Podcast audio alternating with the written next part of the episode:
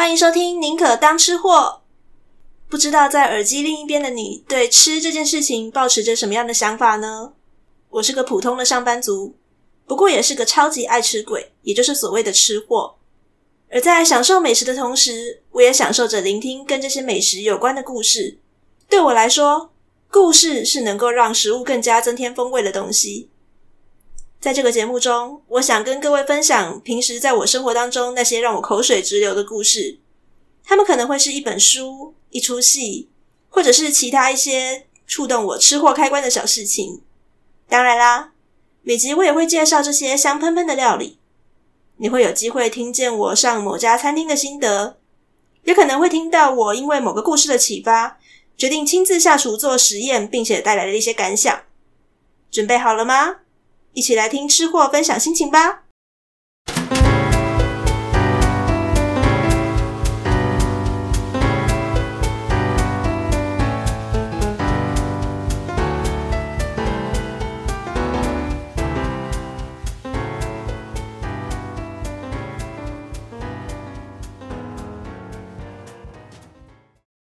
安安，欢迎收听《宁可当吃货》。今天要讲的主题是回灰、回鸡、回西亚台湾来产名小考。来个温馨的小提醒哦，这一集呢会跟上一集的阿珍的心声有一点点小关系，所以如果还没有听过上一集的人，建议先把上一集先听过哟。不知道听众大概都是哪个年纪的呢？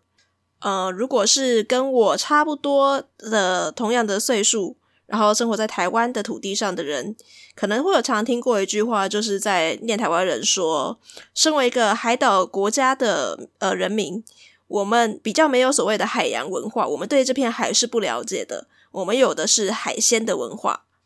这句话当然是有一点点嘲讽啦，然后再讲说我们不太懂得去敬畏海洋，然后对我们这个岛屿，然后所在的一些旁边大海相关的事情都不是很了解。那我对这件事情我是没有什么可以否认的空间，但对于台湾人有海鲜文化这件事情，诶，是真的吗？我本来也以为，以我一个这么喜欢吃海鲜的人来讲的话呢，我一定是对海鲜没有什么太大的问题的。所以呢，在上礼拜读完了《阿 Z 的心声》这本书之后呢，接下来就要来读这本以讲海产为主的姐妹书《回灰回鸡回西亚》了。那我本来以为说，就是以我一个这么喜欢吃海鲜的人，那应该会读这本书没有什么样的困难吧？结果没有想到，这本书真的是出乎我意料的深入。嗯，它当然还是有有趣的地方啊，但是简直就是变成一个海产名的小论文的集合体。所以，呃，大家可以知道说，为什么这个礼拜我又晚更新了，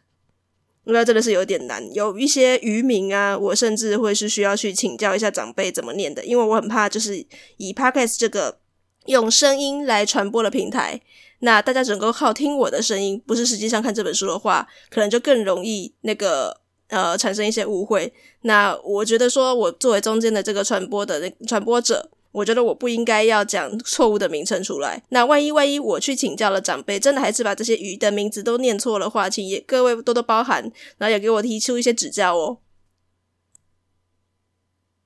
上个礼拜讲蚵仔煎的心声，当然我讲得很开心，然后也讲了呃一些关于呃台湾的食物啊，然后一些不为人知的小故事，然后跟一些他们的名称由来。结果当我这个礼拜呀、啊，然后呢再回去重听的时候呢，我赫然发现一件事情，就是。讲书讲得太开心了，我居然忘记要介绍作者。哎、欸，这真的是很不应该，不好意思。所以呢，在讲今天这个礼拜的呃《回灰回鸡回西亚》这本书的时候，容我先小小的先作者介绍一下作者曹明忠老师好了。那曹明忠老师他本身是东海大学历史系毕业的一个老师，那也当过很呃文字版的记者，然后呢，现在是一个文史作家。那他的那个关注的面向是比较就是关注于台湾的文化跟饮食的部分，所以他出过很多本这相关的书，包括像我们上一次所讲到的蚵仔煎的心声。那另外的话，就是因为曹老师他本身是基隆人，所以他出了很多很多关于基隆的相关的文化的书。那这件事情其实我在讲上一次蚵仔煎的心声的时候，已经有发现，就是老师在讲到基隆相关的食物会特别有热情。那大家也都知道说，基隆算是一个靠海的地区嘛。所以呢，今天的这本书《回回回基回西亚台湾海产名小考》，他讲了很多很多，然后都是从呃曹老师本身，然后基隆人的角度，然后基隆他吃过的一些海鲜，然后作为出发。那我想就是，呃，跟海边、跟海洋，然后呢，本身呢就已经他的成长环境有非常深的连接，这一点也让曹老师他在写这本书的时候，他其实本身就已经懂得很多的相关的渔业的故事，然后跟鱼类的名称。那在接下来呢，在一一的去追寻这一些鱼类的名称的那个追本溯源的时候呢，就会比我们一般的人，然后有更多的起跑点，然后呢，会为我们去挖掘出更多的小故事。那我觉得是这一本书的可读之性的地。方刚刚在节目开头的时候有提过了海洋文化跟海鲜文化的这两个的相关对比，不晓得大家对于被想说就是台湾人有的是海鲜文化而不是海洋文化这件事情有什么感觉呢？嗯，在我年纪还小的时候，我会觉得有一点羞愧，觉得好像是被骂的感觉。但随着年纪增长，可能脸皮也稍微厚了一点啦。我开始慢慢就觉得说，呃，民以食为天呐、就算我最重视的东西是吃的，那又怎么样？结果读了这本书之后，我觉得最让人有一点点小挫折，但还好，为是呃，亡羊补牢为时未晚的地方在于说呢，我自以为自己有海鲜文化，我们很了解海鲜。殊不知呢，里面有好多的鱼，我的名字要连讲都讲不出来。这代表什么？代表我活到这把岁数了，我连海鲜文化都没有，我只有被喂的被喂吃海鲜的文化而已。那如果是跟我有一样的想法的人啊，诶，不管是跟我以前的我一样，然后觉得说，大家好像被念说只会吃很丢脸。或者是现在想要多了解点、了解一点吃的相关的东西，然后但是发现说自己好像什么都不懂的人，没有关系。那有心想要做的人呢，就会想办法，然后去找相关的故事。就像我也是为了想要更了解这些食物，然后相关的故事、相关的背景，然后呢而做了这个 podcast 节目。那就算你很忙，没有心，呃，没有办法，呃，很直接的去找这些相关的书籍啊、资料啊来看，也无所谓。至少呢，你愿意听这个节目，就是给呃我们一点小小的鼓励。那同时呢，也是代表就是说大家是很关心饮食这件事情的。民以食为天，不需要丢脸哦。如果呢，你跟我一样是一个很爱吃的人，然后呢，你为了吃而去追寻一件事情，那也很好啊，表示我们非常重视现实生活嘛。OK，废话太多了。简单的为各位，就是如果还没有读过这本书的人，我跟你们稍微了解一下，讲解一下，就是这本书到底在讲些什么东西。呃，书名叫做《回灰回基回西亚》嘛，然后一定会有人想说，到底写的回什么物件？这其实代表的是三种海产的名称哦。首先是回灰，呃，应该有些人有听过，回灰指的就是青鱼，鱼部的那个青哦，青鱼，就是你可能会看到很多人拿来做成那个咸鱼的那种青鱼。那回灰这个名字是从哪里来的呢？呃，有蛮多的这种说法的啦，就是可能有些人就是望文生义嘛，想说回灰可能就是它的那个呃鱼的身上会有一些花纹跟斑纹，然后它游泳游得很快，就很像飞了一样，所以叫做回灰。这是其中一种说法。那还有的说法是说呢，青鱼这种鱼它游得很快，然后呢在海里面呃游的时候呢，这种这种飞窜、水花乱溅的形式，就把花跟飞两个字组合在一起，所以叫它回灰。听起来好像蛮合理的，不过真的是这个样子吗？好，那要先从回灰它是什么样的生物，青鱼是什么样的生物，然后先来讲哦，来看看它的外表有没有像是刚刚所说的那个花纹，然后游泳很快这件事情还符合，游泳很快，然后跟飞了一样这件事情不需要解释嘛，就是一个事实而已。但花纹这件事呢，台湾常见的青鱼其实有两种哦，一种叫白腹青鱼，它是日本青鱼。那另一种的话，就是在南方澳比较常见的这种花腹青鱼。那从它的名称，很显然就可以知道说，一个是肚子是白的，一个肚子是花的。所以说，如果白腹青鱼它肚子不是花的的话，那显然我们用回灰等于花肥等于它肚子有斑纹这件事情，这个解法好像是不太对的。那跟曹老师他说到底会用什么方法来解决呢？他就先去找说台语的命名有没有什么样的名称跟回灰是比较类似的。那俗名有很多的写法嘛，他不只写花飞，他可能会写花灰。有没有可能从文献当中记载这种诶念法比较相近的名称，然后去找说它的理由了，它的缘由呢？很可惜的，不管找花飞或者是找花灰啊，然后曹老师找半天都找不到。但最后最后，曹老师呢，他在某一本书里面，然后找到了一个诶可能是解答的东西。那就是在厦门音字典里面呢、有一个字念起来跟“灰”很像，它也念作“灰”。那这个字呢，写成汉字叫做“发霉”的“霉”。所以用这个解法的话呢，“灰灰”就是花霉，就是指这种鱼看起来它的那个身上看起来有很像是发霉的感觉的样子。嗯，好像很合理，但是画面好像不是很漂亮。所以呢，老师只好说呢，这不是一个正确的说法啦，拿出来跟大家做讨论。好，书名的第二个海产叫做灰鸡，就是花枝。这个应该是大家都有吃过的软体生物了。在这边想要问大家一件事情哦，就是这么多的软体生物，呃，各位分得出来章鱼、鱿鱼、烧羹啊、能西亚、灰鸡、嘎巴扎，它们之间的差别是什么吗？我再讲一次哦，章鱼。鱿鱼、锁管、软丝、花枝、乌贼这几种软体动物摆在你面前，你会分吗？我很诚实的跟大家讲哦，在很久很久以前，甚至是直到最近哦，全部摆在我面前，除了章鱼长得比较明显，应该是跟其他人的画风不太一样，只可以先放到旁边以外，其他这几种我是分不太出来的。那对我来讲，都是好吃的软体动物，放在我面前吃掉就对了。诶在读了曹老师这本书的第一个实用工具书的用途，至少对我来讲是第一个实用工具书的用途就来了。这本书很明显的把这几个软体动物，然后把它放在一起，然后呢，给了大家小诀窍来分辨这些软体动物。那我读了之后有豁然开朗的感觉，所以啊，在这边也跟大家做分享。如果以后呢，呃，你遇到同样的人，然后问你这些类似的问题的时候，你就可以很快速的跟他说，这个是什么什么，这个就是能西亚，这个就是巴扎，然后你就可以。开始享受对方很崇拜的眼光喽。好，那先跟大家讲一下，就是以曹老师这本书，他的那个教大家的小 paper 怎么样的分别呢？章鱼首先它的画风就是很不一样嘛，它只有八条脚，然后呢，它的头是圆圆的，身体里面也没有骨板。这个基本上呢，如果你有眼睛，然后呢，你会稍微分辨一下那个男女老少的话呢，你应该就可以看出来，章鱼它的画风跟其他人不太一样，就可以先放到一旁去啦。但是啊，接下来这几个不是长得很像吗？那当你要先判断说它是属于哪一种的时候，我们可以先把它从哪一科的来做分类。如果呢，你面前的这一条软体生物，它是属于看起来圆圆胖胖的，比较圆、比较胖的这一种，那它有可能是就是乌贼科的。那如果看起来是比较细长一点的，它应该就会是锁管科或者是鱿鱼科的。先把它这样做一个分类哦。那我们现在现在讲讲看，就是锁管跟鱿鱼要怎么做分别呢？啊，锁管跟鱿鱼的差别就在于说呢，呃，鱿鱼它是一般来讲会是稍微大只一点点的，然后它的鳍会是一个三角形的那个形状。那如果你面前的这一只它是稍微小一点点，然后呢，它的身体比较也是这种比较直的，但是它的鳍呢不是三角形，它是一种比较菱形的形状，而且它是在身体大概二分之一左右的大小的时候，诶，那这位仁兄应该就是锁管喽。那锁管你会听到很多种各式各样的不同的称呼，可能会有人叫它小卷啊、中卷啊、套 Q。这个差别是在于什么呢？在于大只或小只。所以你去澎湖啊、去海钓的那种小小只的，就是小卷。有人说小管。那我们一般吃的大小的话，大概就是中卷或套 Q 的大小。锁管科除了锁管以外呢，还会有一种叫做软丝能西亚。那软丝这个名称呢，就有趣喽。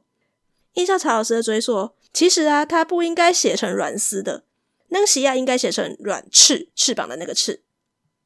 那从这个名称，我们就可以比较好的去分辨说它到底是怎么样才可以叫做能西亚哦。如果你面前的这一只软体动物，它的那个鳍是比较呃柔软的，然后呢，它看起来是一种就是有包覆住它的整个身体的，不会像前面那两个，一个只有二分之一，一个只有三分之一的大小的这种，它是这种包住全身的，看起来就很像两片翅膀的。那我们就可以来断定说，它其实就是能西亚。最后呢，就是来分辨乌贼科的什么样的软体动物，它会是属于乌贼科的呢？就是你吃它，或者说你在呃处理它的时候，你就可以知道说，诶，它的体内有一根看起来很像塑胶的那个叫内骨板的东西，有这种的，它就是属于乌贼科的软体动物。那乌贼科呢，最著名的那个代表当然就是乌贼啦。其实所有的软体动物都会喷墨啦，然后只是。乌贼这种软体动物，它的那个墨的比例，它可以喷出来的特别多，所以它就会被称作巴扎拉。那灰鸡又是什么呢？在广东话里面也有花枝这个词，但它并不是指一种软体动物，反而是只有在作为菜名的时候才会用花枝这个词。它是因为你要煮这种乌贼类的东西的时候，你要先把它做切花刀，然后切成一片一片的，这个就叫做花枝片。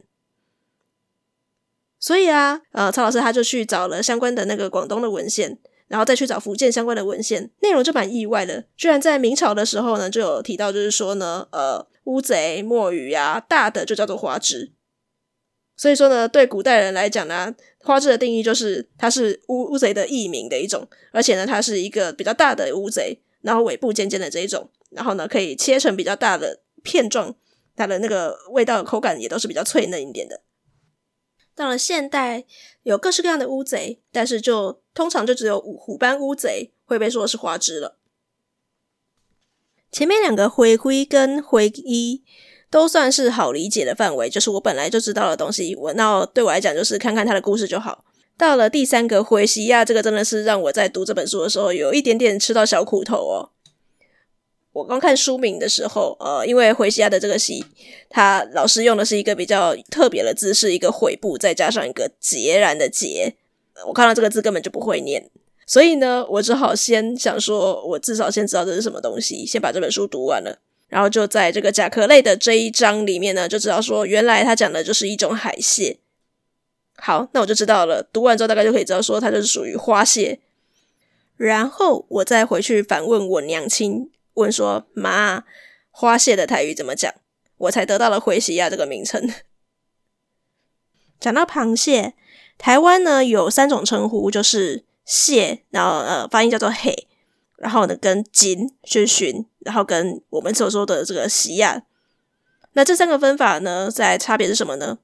如果是那个蟹黑的话，你可能会听过人家说毛黑，它就是比较指的是呃溪流中的毛蟹。巨锦跟奇亚都是属于海蟹哦。那它们的差别是什么呢？就是锦呢，它是一种比较呃主要在吃蟹膏的，然后它在海边的那个泥沼当中螯是没有那种跟毛蟹不一样，它是没有毛的。那如果是西亚的话呢，它就是长得跟锦有点像，差别在什么？差别在它的壳是有斑点的。哇，读到这边我就豁然开朗了。我们常吃的那种沙公沙母啊，它可能就是属于锦，就是吃它的肉啊，跟它的蟹膏这样子。那如果是那种三花蟹啊、三点蟹啊这种，就是它的可能比较没有什么肉，然后它的呃，但是它的肉质比较细嫩一点，然后呢壳上面有斑点的这一种，就是属于西亚。诶，各位有注意到吗？我光是解释这本书的书名，就讲了三种呃不同类型的那个海产哦，有鱼类，然后有软体动物类，也有蟹，就甲壳类这样子。那事实上，我们都知道说海产有各式各样的分类，绝对不只有我刚刚所说的三种。所以在这本《灰灰灰鸡灰西亚》里面呢、曹老师他介绍的其实蛮多种类的、包括说像鱼，他就介绍了像鲷鱼家族的啊，然后像青鱼家族的，像生鱼科的啊，然后。呃，如果是这种呃有壳的东西的话，可能就会介绍了，像是甲壳类的虾蟹，然后呢，像是贝类。除此之外啊，还会介绍一些像是淡水鱼啊，像是养殖鱼类，然后以及一些就是台湾的好鱼的排行榜，包括可能呃有些人会听过的是一个尼昂刷、沙丘西巴嘎这一种的那个鱼类的排行榜哦。那因为资讯量真的是很大，我不可能用一个短短的 podcast 节目就把整本书讲完，而且这样子的话，其实对作者不是很尊重。我还是希望说大家可以，呃，对这本书有兴趣的话，就去不管是图书馆或者是用呃购买的方式去实际找到这本书来读。不过呢，我还是有挑选了一些关于这本书当中我读完特别有感觉的海产相关的小故事，等一下来跟大家做分享。先稍微休息一下，喝口水吧。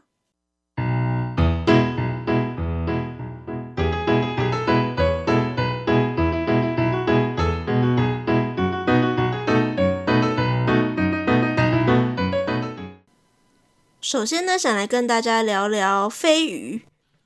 那飞鱼现在就是大家可能比较印象熟悉的，就是在兰屿的达悟族，他们每年会有飞鱼的捕捞的中始季这样子。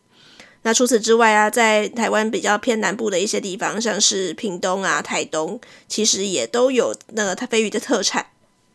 那飞鱼为什么要叫做飞鱼呢？是因为它会飞吗？嗯，严格说起来呢，飞鱼它的那个不叫翅膀哦，它那是胸鳍。那它的胸鳍啊，虽然是比较长一点的，可以超出大概呃它的身体一半以上的那个长度，但它跟鸟类的翅膀比起来，真的是呃那差太多了啦。它没有办法跟鸟一样，就是它的鼓动它的翅膀往上飞。所以你说飞鱼它那个叫飞吗？不算对，飞鱼那个顶多叫滑翔而已。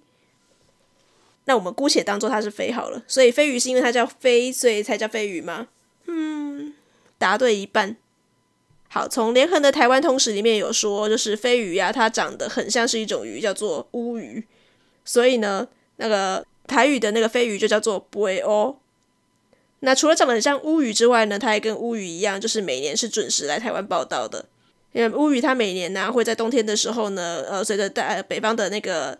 呃倾潮，然后南下经过台湾海峡，然后这时候呢就会有很多人去捕食乌鱼，可以做乌鱼子了。而飞鱼呢，它则是在每年春天的时候，会随着南方的黑潮来北上。那就是在春天的这个时候呢，大家也可以来捕食飞鱼了。不过呢，虽然飞鱼的台语叫做“背乌”，但中文的说法就是国语的讲法，它并没有很直观的就只要被翻译成“飞乌”。我们现在叫它飞鱼。那其实这个讲法，它除了很直接的在讲说会飞出来的鱼以外呢，可能也是受到日文的影响，因为日文的飞鱼叫做“飞び鱼”。拆解开来呢，就是呃，我就是鱼的意思嘛。然后呢，飞び是跳跃的意思，写成汉字就是一个飞。所以呢，飞び鱼指的就是说呢，这种鱼它会因为受到一些被大鱼追捕，然后呢受惊吓的时候就会跳出水面再滑翔的那个习性。直接看汉字的话呢，就会看到飞跟鱼了。那刚刚有讲到飞鱼，它通常会那个受到惊吓，然后呢跳出水面开始滑翔呢，主要就是因为被大鱼追赶的关系嘛。那不知道大家有没有看过？呃，我们台湾有一位很有名的大导演李安，他拍了一部电影叫做《少年派的奇幻漂流》呢。我自己非常喜欢这部作品哦，因为它是我少数看 3D 的电影呢，完全不会感到头晕，然后呢还会觉得说画面真的好漂亮，很享受在其中的电影。没有错，我就是一个这么弱、这么容易 3D 晕的人。好，看过《少年派奇幻漂流》的人就会觉得说，它里面有很多的那个画面都跟，因为它就是在海上漂流嘛，所以有很多很漂亮的，或者是有一些很残酷的海上的那个暴风雨的画面。那有看过这部片的人，肯定也会对当中就是有其中一幕鬼头刀追着飞鱼啊，然后飞鱼群就跳出来，然后纷纷跳上了拍了船这个画面，然后感到印象深刻。因为这种鬼头刀追飞鱼的那个画面呢、啊，它其实也常常在那台湾东部的海域会发生，所以你会看到很多渔民说，他们抓飞鱼的时候呢，也会顺便的抓到鬼头刀。所以我本来以为说这一幕是我们李安因为爱国的关系，所以呢就把这一幕然后特别把它加进去。不过其实我有买《少年派奇幻漂流》的原著小说啦，原著小说里面就有这种呃祈求就是鬼头刀追飞鱼的画面了。那什么是鬼头刀呢？鬼头刀是一种中大型的鱼哦，那这种鱼它的特色呢，就是它的鱼头非常的大，那你从侧面看的话，就很像是一把刀。那古代呢，会有那种斩杀罪犯的那个刀啊，就是做鬼头的形状，诶，刚好就是跟这种鱼呢长得有点像，所以呢，它的俗名就叫做鬼头刀。那有学名叫鲫鳅啦，就是鲫鳅科的鱼这样子。刚刚有说到渔民在。呃，抓飞鱼的时候，常常会顺便的就抓到鬼头刀，就表示说鬼头刀它是一种非特别喜欢那个捕食飞鱼的鱼，所以它的台语名称啊，其实非常有趣哦。刚刚有说过，飞鱼叫做背乌嘛，那鬼头刀因为它喜欢追飞鱼的关系，它又很凶猛，所以呢，台语叫做背乌虎，就是飞乌虎，喜欢去抓飞乌的一种很像老虎一样凶猛的鱼。不免俗的要来聊聊那个这两种鱼类的相关料理啦。飞鱼，我们呃可能比较少去吃到飞鱼肉。如果你是在我刚刚所说过的一些，像是有去过兰屿的话，那达悟族那边的人就会把它晒成很透的那种，真的是很干的飞鱼干。然后那种飞鱼干呢，你就可以把它当做咸鱼啊，或者是呃拿来熬汤啊什么之类的煮法都可以。那如果你是在呃，例如说像屏东恒春一带的话呢，你会吃到的飞鱼干，据说会比较像是一夜干的形式啊，就是那种呃半日晒，然后还保有一点点的水分。但我们平常比较常吃到的飞鱼形式其实是飞鱼卵，所以不管是你在呃日本料理店，你会看到的那种寿司，就是那种有那种黄金飞鱼那种飞鱼卵的话，那个就是用飞鱼的飞鱼卵做成的。那包括现在你可能也会常常吃到的一些像是飞鱼卵香肠啊，就是香肠咬起来会有那种啵啵啵的口感，只要是这种啵啵啵的口感，大部分都是飞鱼卵的制品。那鬼头刀呢？我小时候是几乎没有吃过了，可能就是因为我们这边没有那种呃捕到鬼头刀的迹象。但是我成年之后，我自己有吃过大概一两次，就除了吃鬼头刀的鱼丸，嗯，老实说已经做成鱼浆了，所以那个时候是吃是吃不太出什么呃是哪一种鱼的口感。但是我有吃过一个很特别的东西，是鬼头刀的咖喱。它是一家嗯、从花莲起家的叫做加咖喱的店，这些店还算是蛮有名的。那它的主要的特色就是在于说它是主打原住民风味的咖喱，所以会有一些像是马告咖喱之类的特色餐这样子。那后来也到台北这边也有在开分店。那我在家咖喱其实我就有吃过鬼头道咖喱这道餐点哦。嗯，让我觉得印象比较特别的是它有一种很特殊的味道，就是我我自己个人不觉得那叫腥味啦，那就是一种很特别的一种，它属于它的海味。然后它的肉质呢，因为它是一种比较中大型的鱼种，所以它不是特别细嫩的鱼肉，反而是一种呃稍微有一点点嚼劲的。然后呢，呃，你要说它肉质粗吗？可说柴吗？我也不能反驳。但其实它，我觉得它不到难吃的程度，它就是那种会让人越嚼越香的味道。再来呢，因为我是南部人的关系，所以我也想跟大家聊聊的其中这本书的呃介绍的一个鱼种——虱目鱼。那虱目鱼的语言名称呢，有很多种的说法。我记得我在读国中的时候啊，我们生物老师就很斩钉截铁的跟我们说，为什么它叫石目鱼，就是因为以前那个郑成功然后来到台湾的时候，然后呢，他不知道这叫什么鱼，他就问说这是什么鱼，然后人家听了就以为说哦，对，它就是什么鱼，他就听到说哦，原来就叫什么鱼，然后就以讹传讹变成石目鱼这样子。虽然我当时候我同班同学听完就是哈哈一笑啊，然后呢就把这个当成一个故事在讲。我觉得我听完的时候，我的当下反应就是“鬼扯”两个字哦。怎么说呢？郑成功他是在日本出生的，然后后来还有就是回到闽南那一带，然后整个是他长大的根源。所以说呢，他最熟悉的语言应该是日文，或者就是呃闽南语。那他如果真的要问说这是什么语，他应该是说这是虾米鱼吧。然后当时在台湾的那些人有听北京话的吗？好，不管他们讲的是呃北京话，或者是说是闽南语，你要把下面一题听成什么鱼，这个难度也太高了吧？所以我觉得这只是一个笑话而已啦。而曹老师呢，他显然也是蛮赞同我这种说法的。那曹老师有在这本书里面有讲到另一个由来，就是说有人说虱目鱼长得有一点像是青鱼，而青鱼的日文叫做 sama，然后跟台语的 saba 是谐音。所以台湾人在日本时代的时候，就把这两种鱼的名称把它搞混了。哎，我觉得这个讲法也是蛮侮辱人的。哎，有眼睛的人应该看得出来，虱目鱼跟青鱼长得完全不一样吧？所以曹老师当然有去做考究啦。那我自己觉得，就是说以这本书提出来的说法里面，我个人比较喜欢的是，呃，虱目鱼它的那个名称是从塞眼睛的塞目，然后呢 saba 而来的。那这个说法呢，是因为虱目鱼它是一种呃有脂性的眼睑来遮住眼睛的，所以如果你有吃虱目鱼，你就会看到说它眼睛上面其实是有浮一层透明的东西的，那个东西就是它的那个眼睑，然后只是它是那种透明状的呃脂肪性的眼睑这样子，所以呢，人家就会说哦，这种鱼它的眼睛是被塞住的，叫做塞目鱼，那台语呢就叫做 sabahi，这个是我比较能接受的讲法了。那以食用上来说呢，其实吃虱目鱼是非常好的哦。怎么说呢？中研院的台湾鱼类资料库里面有公布一份海鲜指南。那这个指南它的用意就是为了要教导民众来在吃海鲜的时候，可以选择一些呃你吃了然后比较能够符合生态保育，然后比较能够符合永续利用原则的海鲜。这样子的话，我们才不会把我们的那个海鲜资源全部都是呃很快的就吃光光了。那这个基本上呢，它的原则就是把握，就是说大鱼跟小鱼尽量吃小鱼。那如果是呃野生的跟养殖的，尽量吃养殖的。那我知道就是说有一些长辈可能会觉得就是说野生的风味才够，但事实上我觉得就是说只要它是很牢啊，养殖有养殖的美味，然后野生有野生的美味。那以石目鱼来讲呢，石目鱼的养殖技术是非常高的，我们现在吃到的养殖的石目鱼也都还不错。那只要稍微解决就是那个挑刺之类的问题的话，其实我是蛮喜欢吃石目鱼的。但其实这也不是一个什么太大的问题啦。因为你现在到超市去买的很多都是已经帮你把刺挑好的无刺虱目鱼，那就算你在传统市场买的话，你也可以多花一点点钱，然后请那个摊贩帮你把刺都处理好，真的没有问题。那如果你真的很担心鱼刺的话呢，现在的呃购买其实已经很方便了，你可以选择买虱目鱼柳，它会直接给你一条那个背脊肉，然后呢那一整条是非常干干净净没有刺的。再来就是可以选择买我自己很非常非常喜欢吃的一个东西，叫虱目鱼皮。如果到台湾南部一带的话，可以喝到一道叫做鱼皮汤的东西。我每次回南部，然后有机会喝，我都好喜欢喝哦。鱼皮汤它就是把虱目鱼皮，然后把它片下来，还会带有一点点它的背脊上的肉，然后但是主要是吃它那个鱼皮胶质 QQ 的感觉。所以它的卖相长得，呃，我有一些朋友说它看起来很像是蛇汤什么，看起来有点可怕。但其实它的那个口感是那种很 Q 的，然后带有一点鱼的鲜味，然后也有肉的口感，是非常好吃的。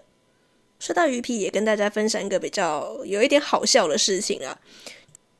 如果是有在追踪我宁可当吃货的社群的人，不管你追踪的是脸书或者是追踪 IG 哦，应该都会知道说我在每一集呢，其实都会花一点时间来制作两张图片。那一张呢，就是主题的图片，是那关于我们这一集要讲的主题是什么。那另外一张呢，就是当我在这一集当中所介绍到的一道美食，我会把它做成 bonus 的图片。那本来在做今天那个台湾海产名小考的这一集的时候呢，在这个礼拜，我本来有想说，好，我就来看看我这个礼拜的吃的午餐，然后呢，如果有遇到一些什么海产之类的东西，那我就来把它那个拍拍进来，然后就作为这个礼拜的美食 bonus 主题。那在大概前几天的时候呢，我就有在公司附近的一家呃小吃摊，然后就看到它有一个招牌，然后上面写说清烫鱼皮。我第一个反应就是想说啊，我居然在北部可以看到虱目鱼皮，也太好了，我要吃。于是我就跟进去，然后就跟老板点了一份鱼皮。结果上来的时候傻眼呢，它是鲨鱼的鲨鱼皮，虽然也是胶质丰富，也是 QQ 的，然后它的调味也还蛮好吃的。但没有办法满足我一个南部游子的心，所以我最后就没有选择。我还还是有拍照片了，但我就没有选择把这张照片作为这一集的 bonus 图片。不过想一想，这件事情也还蛮好笑的，所以这个我点到了清烫鲨鱼皮这件事情，那张照片我还是会放到社群上面，让大家笑一笑吧。那这样一来，这一集的美食 bonus 到底要放什么呢？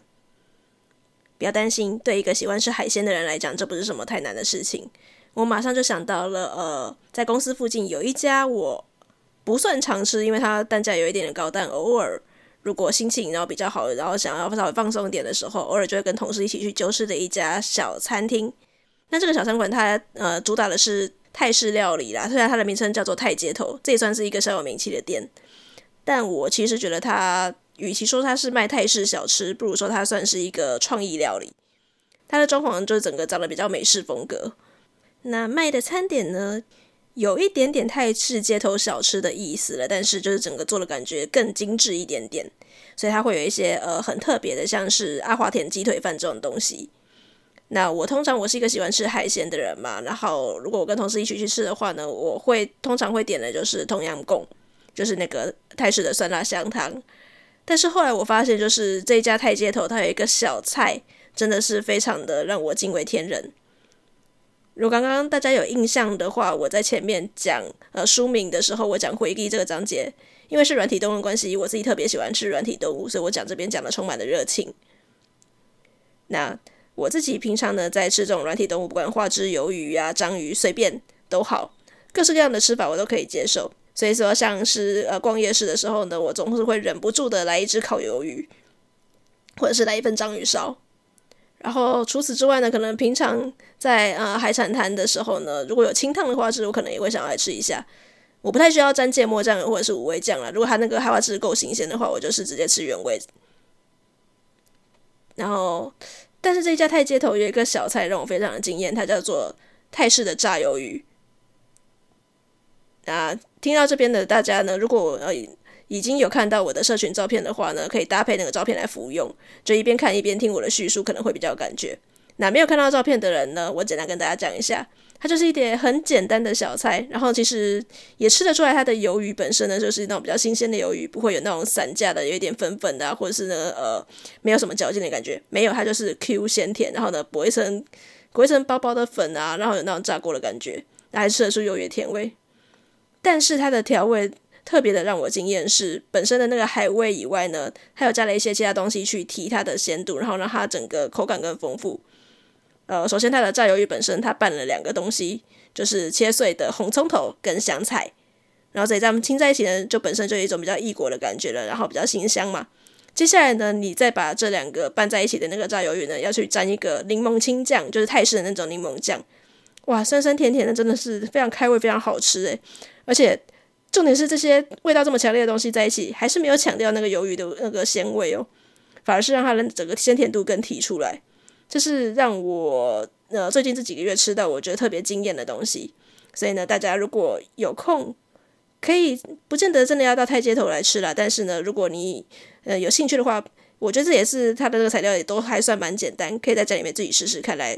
试着把它这个都重现出来。讲了好多海产，虽然现在是晚上在录音，但是讲着讲着也是会饿诶。好，晚上不能疼着吃东西，忍耐一下，明天早起吃早餐。那不管是上一集的关于台湾的一些小吃的食物名称，或者是说这一集的更 focus 在台湾相关的一些海产名称，那这样连续两集做了曹明宗老师他对于这些跟台湾息息相关的食物的名称的探究，然后以及一些故事的分享，大家是不是对这些书有一点兴趣呢？我是非常希望，就是我这样子分享每一集这样子分享这种关于食物的小故事，然后以及我吃了还觉得不错的一些食物的心得，是在对大家真的会听完之后觉得诶很好奇，想要去追逐看看，或者是单纯你听完之后觉得说我也想要去吃吃看这些东西的话，我都觉得非常开心哦。那宁可当吃货有自己的 IG 跟 Facebook，欢迎大家来追踪，跟我分享一些你们听完了每一集之后的一些心得感想。那如果你是用 Apple Podcast 的人呢，拜托拜托，呃，不厌其烦的要跟大家提醒一下，拜托拜托，在 Apple Podcast 帮我们留言，然后呢，按下五星评论，让更多的人可以知道说我们的节目。那如果呢，你有一些想要知道的料理的话，想要听我讲的料理，也可以就是跟我做分享，然后来跟我投稿。有空的话，我就会把它重现出来咯。那先前已经有在 Facebook 有跟一些我的自己的朋友们征询过了。之后会找适合的时间，然后把它的相关的故事找出来，并且录一集。那也欢迎，就是如果是新加入的听众呢，你有什么特别想要听到的食物，可以跟我许愿哦。好，那我这边是宁可当吃货。如果喜欢我们节目的话呢，拜托拜托，一定要让我知道，不管是到 Facebook 或是 IG，或者是在 Apple Podcast，帮我们五星评论加留言。那我们下次再见喽，拜拜。